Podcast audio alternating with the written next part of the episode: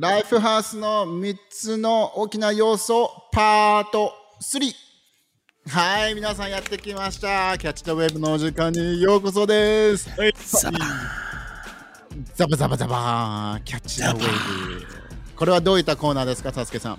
はい、こちらはですね、えー、ちょっと待ってくださいね。2エピソード連続ですよ、それ。すごいこれはですね、神様から学び、より大きな将来へ進むために励ましを受け取るチャンネルでイす。いいですね。楽しんでますか皆さんは？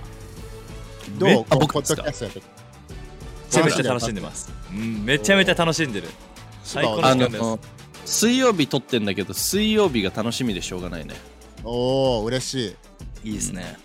あのなので全然自分たち苦じゃないのでいろいろな質問とかあの面白いエピソードとか欲しいですねとかそう。反響も欲しくない？どうこれ聞いてどうっていうのを実際にフィードバック欲しいよねあ、本当に聞きたいね。ぜひ聞きたい。そういうのもらえればもらえるほど俺たちもね、もっと面白くなれるよね。本当に？面白くなれるベクトル違くない？俺たちそこ目指してないでしょ。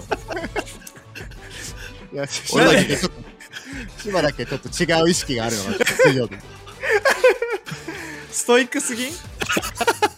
笑いに貪欲だよね。でも、さざーナーをね。励まされるよね、俺らもね。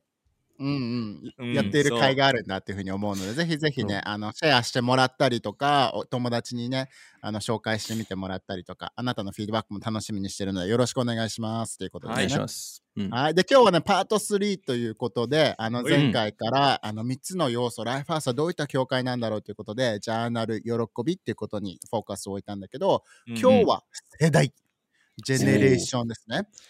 ね、ね世代いうことに話していきたいんだけど世代と言われるとどういったあの思いとかさ感覚に芝はなる、世代ってあんま考えらん考えること少なくない？まあ、そうだね。でも、この年になって自分も父親になって、世代って結構見るようになったかもしれない。え次世代。いうこと？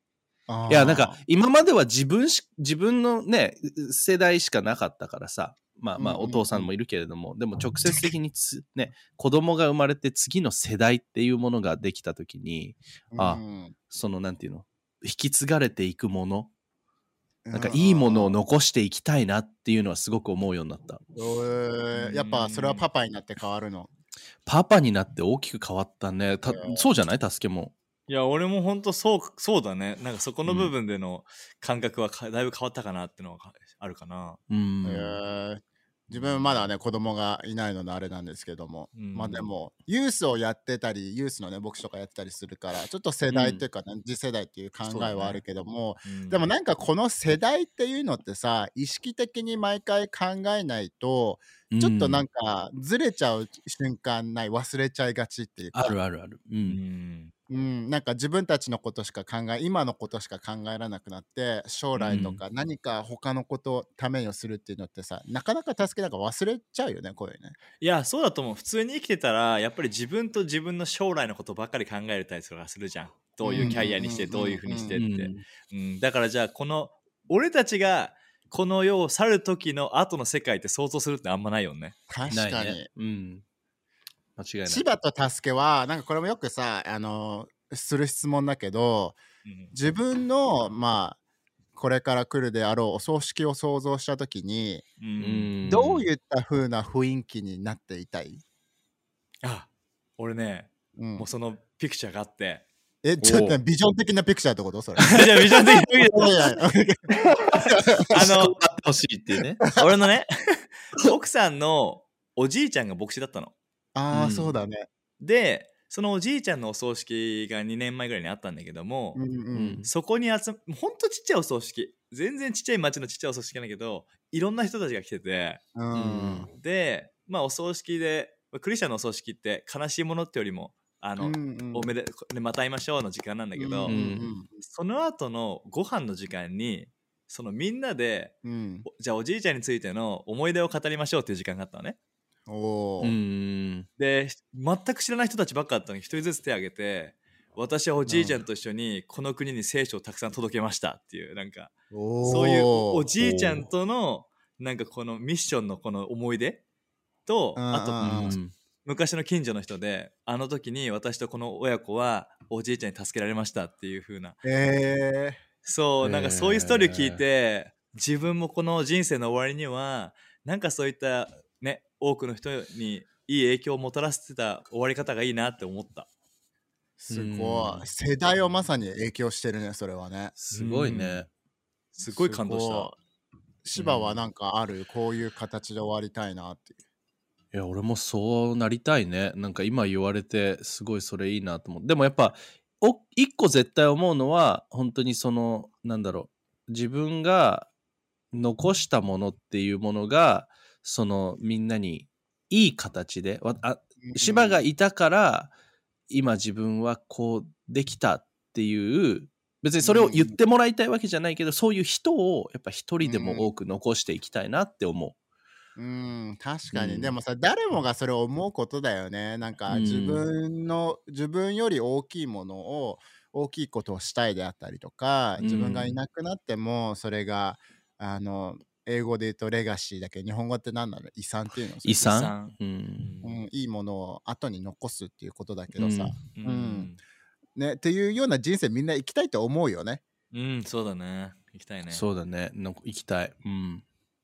でもやっぱさなんかライフハウスとしてもそうだけどやっぱそういった人生を生きる上でやっぱり意図的にそういったうん。アクションとか、あのうんうん。何かを残すっていう思い祈りとかをしていかないとっていうことでなんうん。か2人が意図的にこの世代のためにやってることとかそれを語り継ぐ、うん受け継ぐために意図的に意識的にやってることって助けなんかあったりする？次世代次世代を励ますあのの次世代を立ち上げるとか、まあ、そういったうん。お葬式をしたい、じゃあ今うん。どういったことを意識してやってるとかなんかある、ああなるほどね。そこにねいい終わり方に向けてって考えても。もううん。うん俺は、まあ教会でのこの働きはまさにそれをあのみんなと一緒に生きれてるかなってすごく感じるんだけども、うんうん。やっぱ教会って、うんうん。赤ちゃんから小学生うん中学生とかいろんな世代がいて、彼らにそのうんうん。神様の言葉を語り励ますっていうか日曜日の時間で、うん。うん。っていうのは意識的にしてるかもしれないね。おー。うん。じゃあ周りの人に声をかけるっていう感じの助けをね。やっぱりこうねん。心に感じたものを伝えてあげるっていうのはそういう影響あるのかなって確かるうん。助けうまいよね、そういうのをなんか自然と会話の中で予言的な言葉をかける、うん励ましをね。もうバルマバルナバだと思ってます、僕は。あなたうん。の、あ本当ですか。いやちょっと、うん。励ましの男っていう。すれ違うだけで励まされるもんね。どういうこと？え？え、なんか言ってたみたいな。そ言っれて言ってないのに。あの言ってないのにはって。ぐらい、ぐらいってことね。それぐらい、ぐらいね。さりげないってこと。ありがとう。そういう存在が。ね。うん。それを聞けて俺も励まされた、ありがとう、千葉はなんかある？意識していること。そうね。まあ、助けのに付け加えて言うのであれば、やっぱりその、今までってさ、結構自分で何かしてうん評価されたいとか、そういうのがやっぱ強かったのがあったけど、でもやっぱ今思うのは、じゃあ、ままだまだだけど、でもその少なくともね、自分の下の世代よりも多少なりとも培った経験だったりとか、そういうものをもっともっと渡していきたい。自分がやれるけれども、でも、次の世代にやらせてあげるとか、うん。うんマイククマイク倒しちゃった。マイクやばい。えそう、熱い。そういう、そういう バトンパスみたいなのは積極的になんかやっていくようにしてるかな。ああいいいいねね重要だでもなんかそういう意識ってやっぱ大事だなと思うしさ、詩篇の45から、45の16から17もさ、あなたから生まれる子供はいつか父の後を受け継いで王となり、世界を支配します。私はあなたうの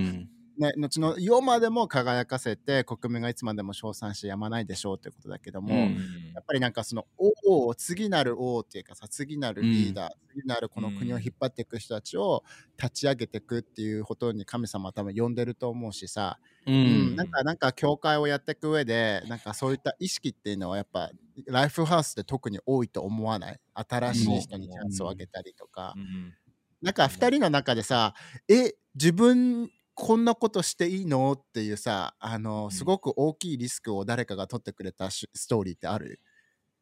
助けなんかそう思った時あるえ？いいんす？え？僕っすか？みたいな。いやもうね本当このいろんなシーズンであるなって思うけど一つもうクリスチャンになったなってねあの通訳やってみるとかえ？いいの？って小さなものかもしれないけど俺にとっては大きなものだったりとかっていうのもあったりとかしたんだけどあの小さなミーティングで通訳してみるとかでまたあの大丈夫です大丈夫そうですか？聞こえてる？ちょっとタイさんのラグがすごかった。あマジで？ごめん聞いてる人たちは多分大丈夫だと思うけど。あごめん、ごめん、ごめん。あの、ちょっと、あの、そう、クリスチャンになったばっかの時から、小さなミーティングで、あの、まさか、あの、通訳してみるって言われて、あの、え、いいの？っていうレベルからパスしてもらったり、うん。また、一つ大きかったのは、渋谷で一回礼拝したことあるんだけど、あの、覚えてるみんな。あそう、それをあの当時のリーダーから、ね、助けじゃあちょっとリードして、いろんなオーガナイズして、いろんな人にろ連絡して、これを起こしてみて、サポートするからって言われた時に、え？って、俺に無理だよと思ったけど、でもいいサポートといいチャンスをもらって、すごい大きな成長につながったっていうのがあるね。うんー確かに。芝はなんかある。おえー、自分っすか？みたいな。そうだね。まあ、ライフハウスの中ではいっぱいあるね、そういうしことは。うんうんでも、本当に助けが今言ってくれた、あの、教会リードするとか、そういうリーダーシップのチャンスっていうのもそうだけど、あの、一個すごい覚えてるのは、あの、じあの 3, 3月11日の東北の大震災が起き,、た時に、あのまあ、ライフハウスいろんな形でそこへのサポートみたいなのをしてたんだけど、その一つの一環としてやったのが、あのまあ、物を提供するっていう、ねプロジェクトを一個やったんだけど、それが、えーまあ、某有名なね、あの、アパレルメーカー、あーと、あの一緒にこうタッグを組んで、えーまあ、福島の、あのある町の、えー2000人の人たちに、ごめん、2000人じゃない、その人たちに2000点のアイテムを無償で提供するっていうことをやったんだけど、うんうんうん。その会議にちょっと芝も来てくれって言って、えっ？て俺大学生、大学生だよ俺っていう、でも、あの、このプロジェクトを一緒にやっていきたい、見せたいってどういうふうにやっていくのか。それで呼んでもらって、あの、そのもう本当に大きな会社のその会議に行かせてもらって、で、そのプロジェクトの一部にさせてもらえたっていうのは、すごくなんか、いいし今考えてみたらすごい場にいさせてくれたなっていうのを覚えてる。すごいねそれねうん。すごいね。うんそうそ俺も覚えてるのはなんかメッセージし初めてした次の週がサマーキャンプだったんだけど、うんうん2回目のメッセージでちょっとサマーキャンプでメッセージしてくんないって言われて 規模感が違いすぎてやばい確かに。しかも2回目なのにすごいね。すうんげえよ。でもなんかすごく思うのはやっぱさ自分たちの思いっていうのもなんか自分たちでとどめるんじゃなくてもうしん正しい人とかさいあう。の、うんあーなんて言うんだろう変なリスクじゃなくていいリスクならどんどんどんどん取っていこうっていうのがやっぱねロドさんの心だと思うしうん。だからこそライフハウスっていう成長っていうのが見れてるきっかけでもあると思うんだけども、うん。うんでもなんかこの聖書のさ詩篇の45読むとさあうん。神様からのでもミッションなんだなっていうふうに思わない、そうだね。思うね。うんうん。次世代なんかこ,、うん。うん、こういう国にしていきたいよね日本をね。王様っていろんなエリアで王が、みんななんかさ見たい光景っていうのある？こういうどこういうエリアで、うんこういうクリスチャンのリーダーがいるとかさ、あうんのうん。ドキドキワクワクあのするエリアってなんかある？助けは。俺は今の感じてるのはやっぱ教育のところで、うん。うん、そのまあ勉強してるのは上手な先生とかそういうねリーダーっていうのはいっぱいいると思うんだけどその中にはその生きる生き方の価値っていうのを、うん。うん、発信としてそのね教育の中心からうんね、全部のところにこれを何メッセージをしてくれる人たちがうん。いたら本当に見ていきたいなって思うねそれはね。確かに、見たいね。それどんどんどんどん変わっていくのがね教育システムっていうの。うん芝はなんかある、教育以外で。うん、なんかまあ全体的な話になっちゃうけれどもやっぱその若い世代が夢を持てる世代というか、なんかこうなんていうのもちろん先人の人たち俺らの先輩の人たちってさ、ね、培ってくれたものがたくさんあってそこに今いると思うんだけれども、うんうんうん。でもやっぱり日本ってね、あの年上がなんかちょっと変な言い方だけど年上が偉いみたいな文化がある意味ある。で、うんそこの中でやっぱ次世代がこう夢を見れなくなっちゃったりとかそこに行くには自分も年を重ねなきゃとかさ、うんうん。でもなんか自分の好き情熱っていうものを通して神様が与えてくれてるあのその才能を通してうん。なんかどこまでも夢を持って大きく発展していって、で周りにこうすごいいい影響を与えていくクリスチャンの次世代っていうのが増えていく姿をやっぱ自分は見たいなって思ワクワクするよね。うんなんかすごくなんかみんなも励ましたいよね。そういった世代について考えた時ワクワクした時夢を見た時ってう。うん何ができるかなっていう風なあの祈りになるきっかけだったり何か答えがね、次のステップが来るきっかけになるかもしれないからどういった光景、どういったこの詩篇の45のような光景を見たいかなで語り継げたいかなっていうの大事だよね。うんうん間違いないね。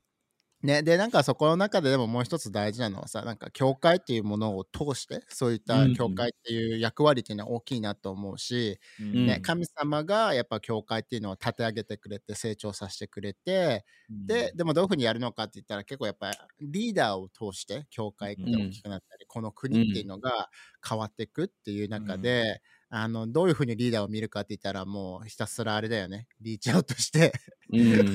リーダーとしてのチャンスを上げてっていうことだけど、だね。あの、ね。イエスもさあの自分が天国に行く前にミッションを与えたじゃん。うんそうだねうんうんでそこのミッションってどんな感じだったかたすけさんちょっとみんなにあのまとめでお伝えいただけますか、そうですね。えっ、と、もうね、みんなに出ていて、すべての人、国の人人たちをイエスについていくものにしなさいっていうね。うんうんところで、私の言葉に、えー言ったことを守る、そんな人たちにしてか育ててあげてくださいっていうようなね、そんなうんメッセージだったね。なんかこれすごく面白いなと思うのはさ4つの福音書あるじゃん。う。んあのマタイ、マルコ、ルカ、ヨハネで。うん全部に書いてあるんだよね、このことね。ううんうんん。う んだから多分弟子たちがみんなそれ言われた時にあこれがミッションなんだとかさこれがやるべきことなんだっていうのはみんなが大事だと思ったから書き記してると思うけど、そうだね。うん芝的にこれを読んだ時に、うんあの個人的に何か受け取ったこととかってある？このイエスがこういうふうに出ていきなさいって言った時に。うんうんまあ個人的にやっぱ受け取ったのは出ていこうだよね。あのー人に出会いに行くっていうこと。まさしもさっき言ってたけれどもやっぱもっともっとリーダーを見ていきたいからこそ、出て行って出会いに行ってその可能性の原石たちに出会いに行こうっていう、うんうんううん。んそれが自分の中でこう得た啓示かな。うん。でうん。さすごくあの興味深いのはさイエスこれ2回言ってるんだよね。あの使徒でも言ってるじゃん。精霊を受け取った時に、あの出てってあの自分の、ね、を伝える証人となりなさいっていうふうにも言ってるけどさ、そうだねう。ん。なんかそこがすごく面白いなと思うのはこれだけ重要なんだぞっていうことをうんイエスはさ何回もいろんな描写で言ってくれてるなと思うんだけどじゃあどうやったら実際に出て行ってってやることは分かった出て行って伝えて、うん。あのトレーニングして宣言を授けて、やることはこの4つだねって分かったけど、うん。この日本っていう国の中でこの世代を立ち上げる上で、じゃあ、うん。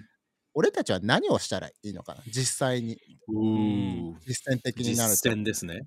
うん、助けどうしたらいいと思う、俺たちは。俺たちはその今イエスが言ってくれたことを受け取ってまず個人的にそれを生きていくっていうのは重要だと思うんだよね。うんうんうんうん。ただその俺たち3人がそれをやるっていうのは素晴らしい影響力だと思うんだけども、うん俺たちのもう一つの役割をはこれを一緒に運んでくれる人たちっていうのをどんどんどんどん育てていく必要があるなって、このミッションを一緒に運ぶ人たちが増えていけば、確かに。ねうん、っていうのはすごく大事な人要素かなってう思う。ん。うん芝はなんかある他に自分たちができるなって実践的に。うん、まあその助けの言ってくれたことを踏まえた上で次に自分たちは、あーまあ、いいリスクをて、えー取れる人たちになっていく、なんかそのやっぱり次世代に何かをパスする、ね、新しいリーダーシップを持つ人に何かを任せるっていうのは、うん、もちろん失敗もあるかもしれないし今やってたあーことが今みたいにできなくなる、うん、可能性もあるけれどもでもそれは長い目で見た時には彼がまた新しいリーダーとして立ち上がるそのいいリスクなんだっていうことをやっぱり持って。で、うん。やっぱり俺たちはそのリスクを取ったからにはそのか彼らをバックアップしてあげる存在にならなきゃいけない、うん彼らが失敗しても大丈夫俺が責任持つからっていう、だから彼らにも大胆にその失敗をさせてあげられるような上の世代になっていくっていうのが大切なことじゃないかなっていうのは思う。うん。ジョン・マックスウェルも言ってたもんね60%とか70%ぐらい自分と同じようにもしできるような人がやるんだったらトレーニングを引き続きしてあげながらその人にチャンスをあげるっていうことが大事だよって言ってたよね。めっちゃ大う事。ん。私なんかやることでもう一つなんかどうやってじゃあやるんだろうっていうことでなんか一つ目はあれだよね。必要に目を向けるっていうね。どこにニーズがあってどういった状況なのかっていうのを知るっていうことも一つじゃない、間違いない。うん。うん。そうだね。なんかロドさんと一緒にさいろいろなとこに行くチャンスとかが自分も海外特に海外に行く時があるんだけど、そこですごくいつも感銘に受けるのが、そのうん42%の人っていうのがまだイエスあのイエスのことを聞いたことがない人たちなんだって。世界中世界のね。うんうんすごいうんこれ結構やばいよね40なんかもう結構ほぼクリスチャンの人っているんだなって思うけどそこまでいないんだよ、そうだね。うんうんうん。柴さん質問です。じゃらん全人口の、全世界の人口の42%は何人でしょはい、えー、大体ですね、えー、は8億人くらいですかね。う ?8 億人違うか9億人になってる10分の10%じゃないですか。え、全世界って今12億人？今80億人じゃないの？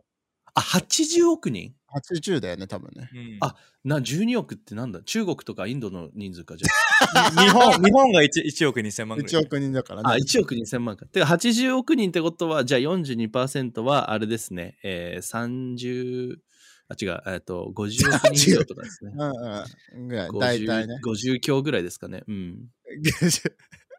でもなんかすごいよそこの中で日本っていう国がすごく面白いなと思うのが、あの大体ほぼほぼ99%ぐらいの人がまだイエスのことを知らない教会に来たことがないって中で、うんうんうん。あのローさんがいつもが日本が一番あのオープンなあの自由宗教的な自由があるけど、あのうん伝えられてない国なんだよっていうふうなことを言うときに、日本人としてめっちゃなんかもっと伝えたいなって思いになるんだけども、うん。助けとかがさ千葉千葉とかも聞いたことあるじゃん、うん。ローさんこれ言うときに、うん個人的に日本人としてそういった状況、日本の状況を聞いたときにうんどういった思いが込み上げてくる？うん。助けは。まずはあのーもうその現実が悲しいっていうのがまずねあったあったりとかするんだよね。そうなんか、うんあこうなのかっていう、うん、ででそれがあと次に来るのが重荷だったんだよね。こんな、これでかすぎるよっていう、はいはいはい。でも日本で長年牧師してるあの大川さん？大うん川先生が言ってた言葉で俺結構考え方が大きく変わったのがうん。うん日本は99%があのクリスチャンじゃないって言われてるけどもうん。俺たちはああなたたちは俺たちはその99%を任せられているっていうね確かに。うんなんかすごくそれによって俺の考え変わってあそっかっうん。て神様信頼してくれて俺たちにこの99%を任せてくれてるんだっていう、うん。なんかそう自信と熱に変わってなんか今はそれをねもうどんどんどんどんパーセンテージが上がっていくために働いてるって感じだね。うんう本ん当だね。うん。すごい。芝はどう思う？いや、俺も本当にそこにはこう奮い立たせられるというか、うん、なんかやっぱりその現実を見てわーってなる時も助けと同じようにあるしでも、うんうん。あのこの間ねちょうどロドさんが話してたそのフィリピンで起こったことっていうさ確かに。その一つの世代を通してえっと45%だっけ、クリスチャン人口がその一つの世代で、25 25から30とかだね、うん。25うんうん。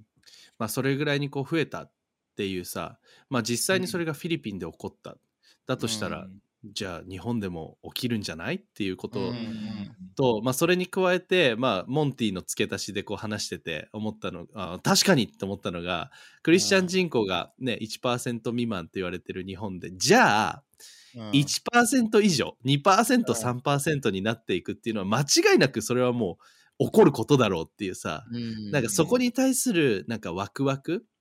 うん。でそれも世代で起こしていくうん俺らの世代でねどこまで行くか次の世代でどこまで行くか、でもこう一緒に勝ち取っていくんだっていうそこへの、うん。なんかワクワク感みたいなのはすごくも確かに持ってる。うん。うん、しなんかさローさんも言ってたけどさそのじゃあどうしたらっていうとこでやっぱり予言的に神様が何て言ってるのかっていうのも知ることも大事だなと思うのがさ、やっぱり黙示録の時にも書いてあるのがさ、うん。すべての国の人たち大勢の国々の人たちが天国では神様のことを賛美しているっていうふうにさ、うんうん。いうことだって、日本人もめちゃくちゃいっぱいいるってわけじゃん。最そうだよね。うんだから今はそうじゃないかもしれないけど天国でそれだけいっぱいいるならここのギャップをね、埋めるどういった瞬間とか世代が来るわけで,、でそれが自分たちを通してかもしれないなら何かできるよねっていうふうとなんか励ましにならない？いや、うん嬉しいね。めっちゃなる。うん。うんうんすごいそれが。起きるんだ感があるよね。いや、うんほんとそう思うね。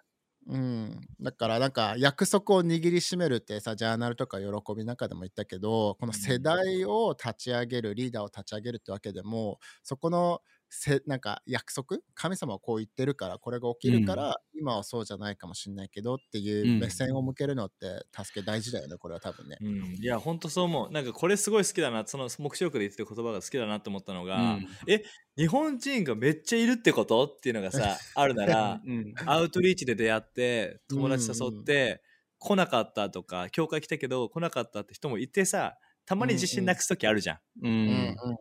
でも、もしかしたら、そこでも彼らは他のところでうん。他の人にイエスを伝えてもらって知って、あそこにいるかもしれないみたいなうん。さ。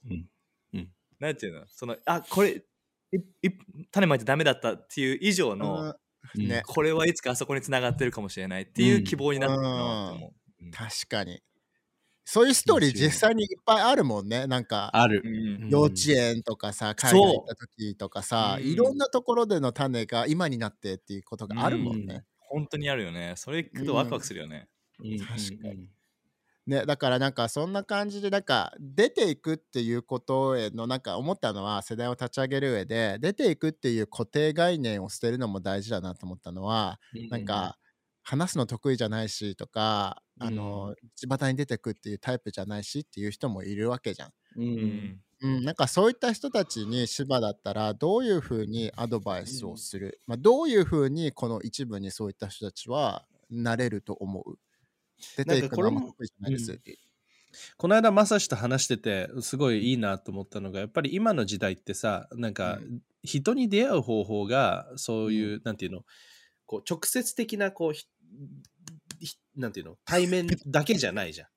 うんうんうん、ものすごい俺今英語使わないように頑張ってるんで あのひたすらパチパチ聞こえてたから。それが。でもそれだけじゃなくて今俺たちにはさこういうさスマホだったりとかそういうものがあって、うんうん。ソーシャルメディアっていう世界があったりとかするわけだから、うんうんうんでやっぱさ今の次世代見るとすごいなと思うのはそこでの人とのつながりだったりとかそこに自分のコミュニティがある人っていっぱいいるじゃん。たうんうんうん。そうそう。だからそういうところでにある自分の影響力を使って何かを発信していくだったりとか、うん。うん、ボタン一つでさなんかね励ましの言葉を、あのそこにポンってなんていうのスクショして送ることとかも簡単にできるわけだから、んそういう形でのなんていうんだろうね人へのつながり方福音の伝え方っていうのもある種の方法なのかなって今の世代のやり方なのかなっていうのはすごい思う。うん。うん。だからまあ対面とかオンラインとか 祈りを通してとかもそうだよね。その出ていく一部になるって中で、うん。でなんかそれ最後になんかもう一つどうやってっていう中でさあのやっぱ人を通してとか何か物資とか支援を通してそういうふうにうん。リーチされてとで手が届かれるとかさうん世代が立ち上がるっていうふうに思うけどさなんかこれ結構さ2手モテの2の2あのうん。リーダーシップの中で世代を立ち上げる時で結構さライフハウスはよくね使うところだけどさ、うんうん。あの多くの証人の前で聞いたことを他の人に伝えてでその人偉大な真理を信頼してる、ね、人にまた伝えてどんどんどんどん伝え続けなさいっていうことが書いてあったけどさ、うんうんあのなんかここの中ではパウロからテモテに行ってテモテから信頼できる人で信頼できる人からまた違う人に伝え続けなさいって書いてあるけど、うん日本人的にね考えてこう伝え続ける継承するのってとかリスクを取るとかもそうだけど日本人って得意な方だと思う、うん。ああ、いい質問。助けどう思う？あのーおそらく得意ではないのかなって思う。なんかよくさこう職人とか考えてもお前には10年早えよとかさ。確かに。なんかそのめちゃめ寿司屋さんとかもそうだと思うんだよね。何年もやってやってやってやっとこう許可出るみたいな。っていうこうそこに至るまで長い期間のし修行が必要。っていううん。のは結構日本には根付いている可能性があるかな、俺ね、なんかね、それで言うと逆なんだよね、助け。あ本当？日本は継承するのは得意だと思うの。いろいろな老舗とかずっとつ語り継げられる。はいはいはいでも、助けと同じで、あの、遅い。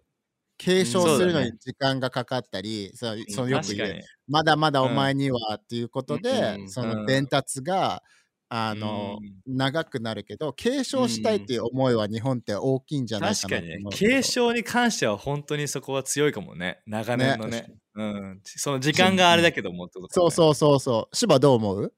そうだね。うん。だからやっぱりその背中を見て、ね、俺の背中を見て学べとか、やっぱその 教え、教え方のスタイルっていうものがそれを生み出しちゃってるのかなっていうのを思う。うんうんうんうんうん。あとやっぱりその励ましっていうよりかは、あー叱りによって伸ばそうとするだったりとかさ。うんうんうんうんうんでもやっぱね、それは確かにね、今まではそれでよかったかもしれないけど、また世代っていう言葉になってくるけど、うんうんね、今の世代ってもしかしたらコミュニケーション方法が違うかもしれないからこそ、うんうん教えてあげる、示してあげるっていうものがもっともっと必要になるかもしれないから、それをね、その世代に合ったやり方をしていくにあたって、その日本人が持っているその継承することのうまさ、素晴らしさうんにうんスピードっていうものが加えられていくんじゃないかなって俺は思う。確かに。ううん、だからなんかさ思ったよりて早く手放すとか早く教えてあげるっていうことを意識づけるのってやっぱりこの世代を勝ち取るとかさうん。世代にもっと多くの大きいことを見てくれれば大事だよね。うん。大事。大事だね、うん、しなんか自分たちの役割をなんか認識するのも大事じゃないと思うのが、うんなんか神様は教会を立ち上げてくれますっていうの神様の役割。でも自分たちに与えられてる役割っていうのは出てってでうん。でトレーニングをする弟子を作っていく、うんねうん。伝えていくっていうことなわけじゃん。そうだね。うん、だからなんかそこの中で割り切れるよね。あ自分これすることだったら、あの意識的にやらなきゃいけないなっていう中でね。ううんん、確かに。うん、なんか他に付け加えたいことありますか皆さん？そうだね。あの今思ったのがこの今ここで聞いてる人たちはこのアライハウスって次世代にチャンスを与えて育てて、えーね、あのいろんな、えーもうトレーニングがあるっていうのを多分うん。知知ってくれたと思うけど、ぜひねもしパッションがある人はぜひ積極的に手を挙げてほしいなって思う確かに。やりたいってあー確かに。うん。うん。でそしたらねあの誰が何に興味持ってって知れたらそれをね、うん。与えられるチャンスのことについてもリーダーも考える機会になると思うから、そうだね。うん、それで一緒にやっていこうよって感じだよね。確かに。うん芝なんか他に付け加えることってある？うーん。あとはなんか自分自身の好きなことを発見していくっていうものがその次世代自分が何ができるかって多分それ彼らができることなのかなって思う。うん。だからなんか自分の好きをこう探求してみて。自分もなんか映像制作好きだけれども、YouTube とかさ、今やっぱりいろんな方法学ぶ方法ってあるから、ねうん。写真撮るのが好き、ね、クリエイティブなことが好きなんだったら本当に YouTube とかさそういうところで学んでいくことはできると思うし、ね、それ以外のことに関してもなんかこう探求してみるっていう。それがもしかしたら自分のね方向性を示していくきっかけにもなるかもしれないから、うん。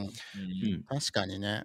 なんか、なんかどういった術にしろ、やっぱ神様は日本のことを愛してくれてて、うん。日本人の人々を救いたいと思ってくれてるからこそ、なんか聖書でもさ、このひ国民たちのさ、ね、心の叫びを聞いて、あなたを送っているんだけどっていうふうにさ、うん。言ってくれてるからこそ、間違いなく日本人の心の叫びを、ね、神様はあの聞いてくれてると思うし、うんだからこそ俺たちとか俺たちの友達とか息子たちが、ね、あの娘たちかもしれないけど出ていくっていうね、あのきっかけになるかもしれないから、うん。だからあれでねパウロテモテ信頼できる人他の人っていうどんどんどんどん伝達してトレーニングしていった上で、この世代この国が変わるっていうことかなっていうふうには思っているんですけどどうでしょう？